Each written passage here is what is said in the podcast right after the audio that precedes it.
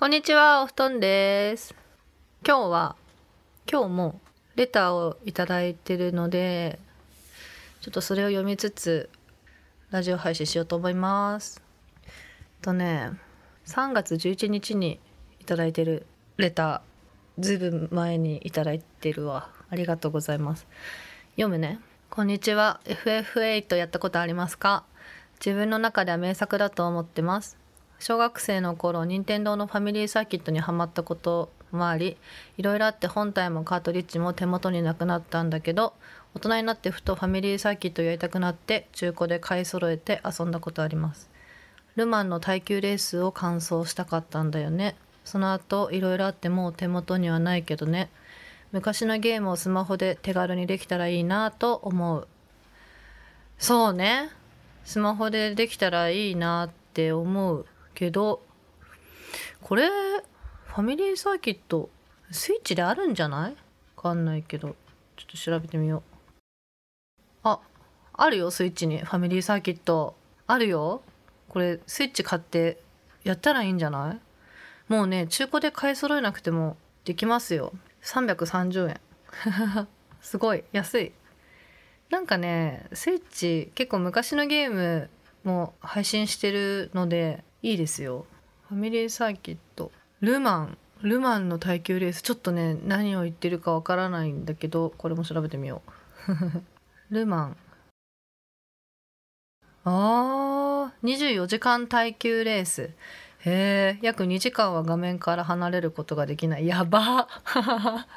やば。2時間も乾燥乾燥する？2時間も走るってことすごいですね。はい。ありがとうございます。えっと FF8 やったことあります。FF8 はね初めてプレイした「ファイナルファンタジー」かな？8が。だからねあんまりやったけどあんまり覚えてないかな。いつやったんだろうな？高校生ぐらいの時？いやそうだね。高校生ぐらいの時かな？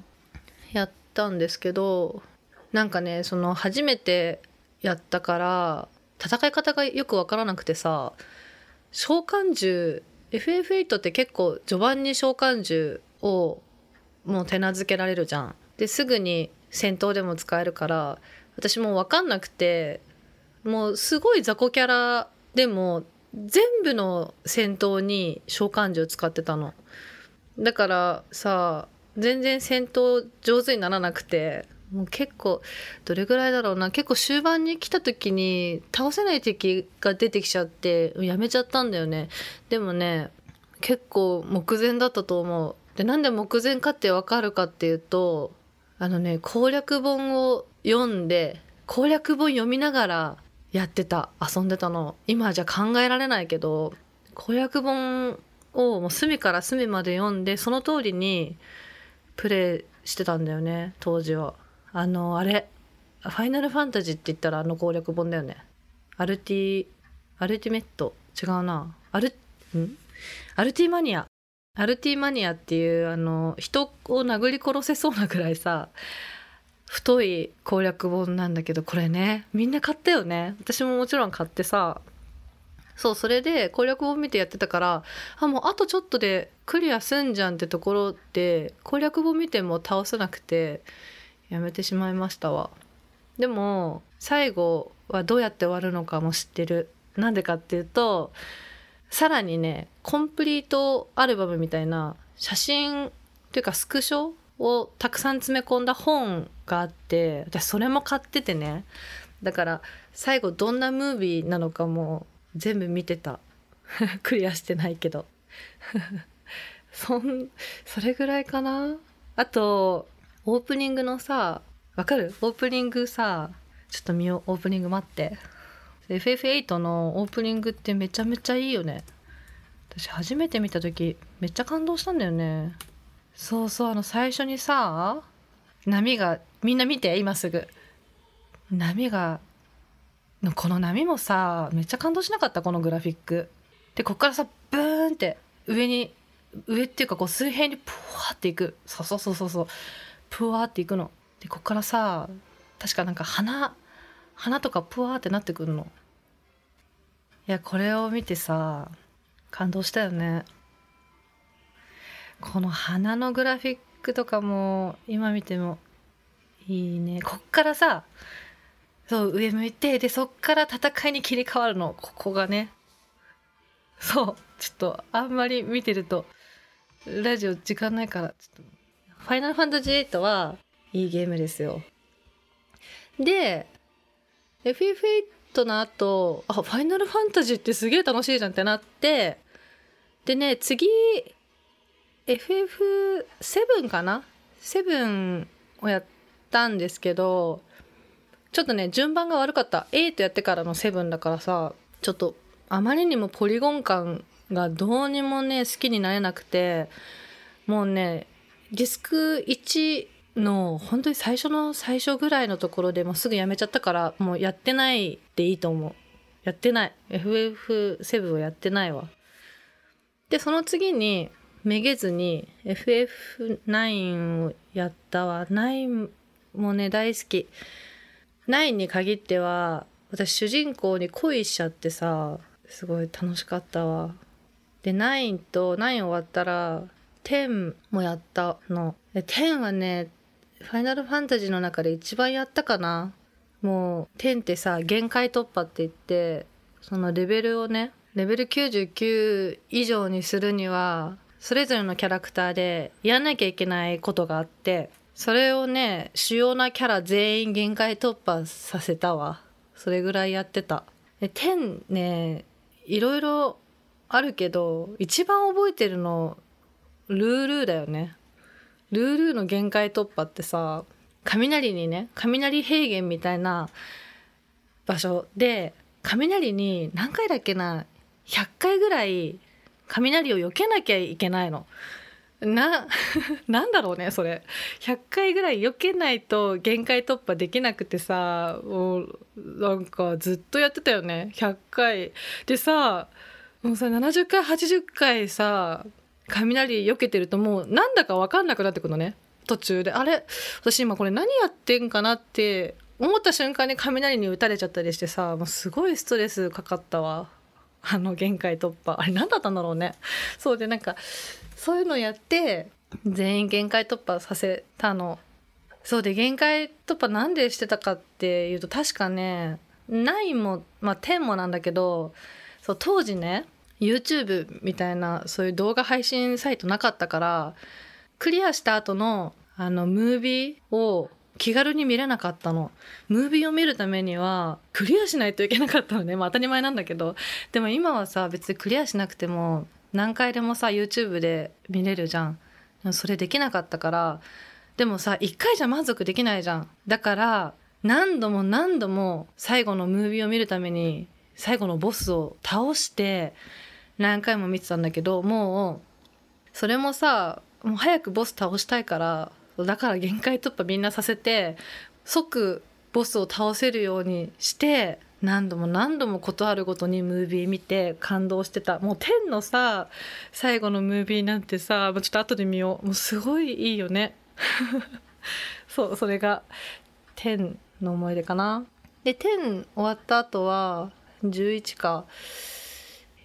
11はやってないな。全くやってない。で1112 12はやったんですけどもうつまんなすぎて何も覚えてない。もうつまんないことしか覚えてないかな。なんかパッとしないかったよね。パッとしなかったな。で1313 13はライトニングさんか。13もねやったんだけど多分ね3分の1ぐらいでやめちゃってるかな。なんかねあんま面白くなかった気がする。いや面白かったんだけどなんでやめたんだっけな。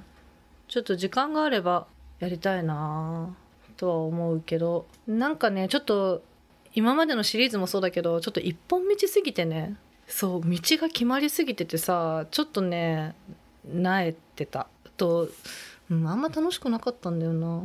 そう。で1414 14は、まあ、いずれやりたいなって思ってるけどうん。100時間ぐらいは14やりたいですけど。でもあんまりねこう終わりがないゲームやってると他のゲームできなくなっちゃうからまあ、あんま手出したくないなと思いつつ、まあ、ちょっとやってみたい。で、15はね、すごいやったし、ファイナルファンタジーの中でも、ファイナルファンタジー何が一番好き？かな？うーん、10。10が一番か、15か、9か10か15あたりがすごい好きかな。あ、ちなみに10も102もやったわ。102いいよね。あの10って結構さ、悲しみの話でずっと続いていくけど、102は全くガラリと空気変わってさ、3人の若い女の子ですごいキャッキャウフフ言いながらさ、そう進めていくし、最後の終わり方も物語的にね、すごい良かった。そう、102も楽しかったな。ああいうのいいよね。で、そう、15ね。15はね、すごい良かったよ。賛否両論あるけど、これさ、賛否両論あるけど、好きな人めっちゃ好きじゃない？私みたいに。なんかね、ちょっと他と違うし、ファイナルファンタジーをもうずっと追いかけてる人からすると、もうね、ダメなシリシリーズ違うな。ダメなナンバリングタイトルらしいね。もう本当に悲しみに暮れてる人たちがたくさんいるみたいですけど、私はすごい好きです。なんかね、ファイナルファンタジー私でも、まあ、8からしかやってないから、まあ、私が語るのもあれだけど、あの、結構さ、なん、なんて言うんだ、中二病感ない？中二感ある、ファイナルファンタジーって。そう。こう、かっこつけてる感じあるじゃん。もうそれがね、15は全部詰まってる。これでもかってぐらい詰まってる上、すごい泣かせにかかってくんのね。おい、これ、ほれ、ほれ、みたいな。ここで泣き泣きみたいなのが随所に詰まってて、もうそれを分かりながらも泣いちゃうっていうね。それがすごい良かった。もう剣とか振るとさ、キラキラ、キラキラってしたりさ、その召喚獣出してももう今まで今までの召喚獣のそのシーンよりもよりねもう召喚獣みたいな地球地球が映し出されちゃうみたいな。もうさそうコスモみたいな。そう。まあ、とにかくダイナミックでまあすごいね演出が角でとてもいい。あのねすっきりする。しだからね戦闘も超楽しくてさなんかその操作する主人公が飛べるっていうか一瞬瞬間移動ができるのね。でその瞬間移動でシュンシュン移動しながら戦うんだけどもうそれがすごい楽しい戦闘。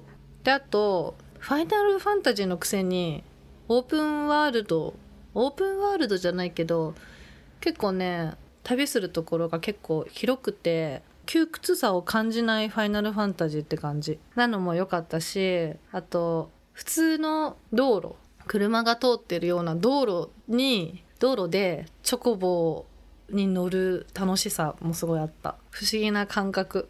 であとね写真ね。もう写真をね語らずにはいられないよ。15は。どんなゲームでもスクショ綺麗に撮れるけど15は自分は撮らないの。スクショ。いや撮っていいんだけどあのねそれよりも写真を撮ってくれる担当の人がいてね。プロンプトっていうんだけど。主人公とそのプロンプトとあともう2人名前忘れちゃったけど4人のホスト旅なんだけどさそれぞれに担当があってプロンプトは写真もう一人が料理もう一人がなんだっけな探索？でその主人公の私は釣りを担当なの。だからいろんなとこで釣りできたりとか料理作れたりとかでプロンプトは写真を撮るんだけどこの写真ね勝手に撮ってくれるの。戦闘の最中とかも撮ってくれるしいつの間にかみんなでピースしてる写真とかも撮ってくれててね。で全部の写真はうまくいってないの。もう真っ暗でこの人何を撮ってたんだろうっていうのもあるし自撮りも撮るしそそれをねその毎回旅のその一日の終わりにほれほれって見せてくれてさすごいね。冒険感があった。で冒険感で言えばみんなちょこちょこ探索中にいろいろ話してくんのね。あここ水たまりあるわとかうわちょっとあっちいわとかこの洞窟怖くない？みたいな。なんかちょこちょこさ話しかけてきてすごいね。楽しかった。それが。なんかね15はね本当にやってほしいみんな。ななんだろう新しいね感覚になるゲームだった。そうすごい良かったよ。でね物語はねファイナルファンタジーって結構悲しみが多いじゃん。それ中二感と同時にその悲しみも15はすごい詰め込んでる。もうこれでもかっていうぐらい主人公をもういじめまくんのね。こんな悲劇立て続けに起きたら死んじゃうわみたいなぐらい主人公をとにかくいじめるからもう結構ねズタボロになる。なんか仲間割れとかもしちゃうのね。もう辛すぎて。それも辛くて。で仲間割れするとどうなるかっていうとさその探索中のさセリフも仲間割れ仕様になるの。なんか暴言吐いてくんの仲間が。それもすごい辛くて。えもうなんで暴言吐くのみたいな。なるのもすごいいい思い出としてそ残るのが面白い。えっと何の話だっけこれ？あそうそう。レターをねいただいた からファイナルファンタジーの話だけしちゃったな。そう。そんな感じです。レターありがとうございました。では。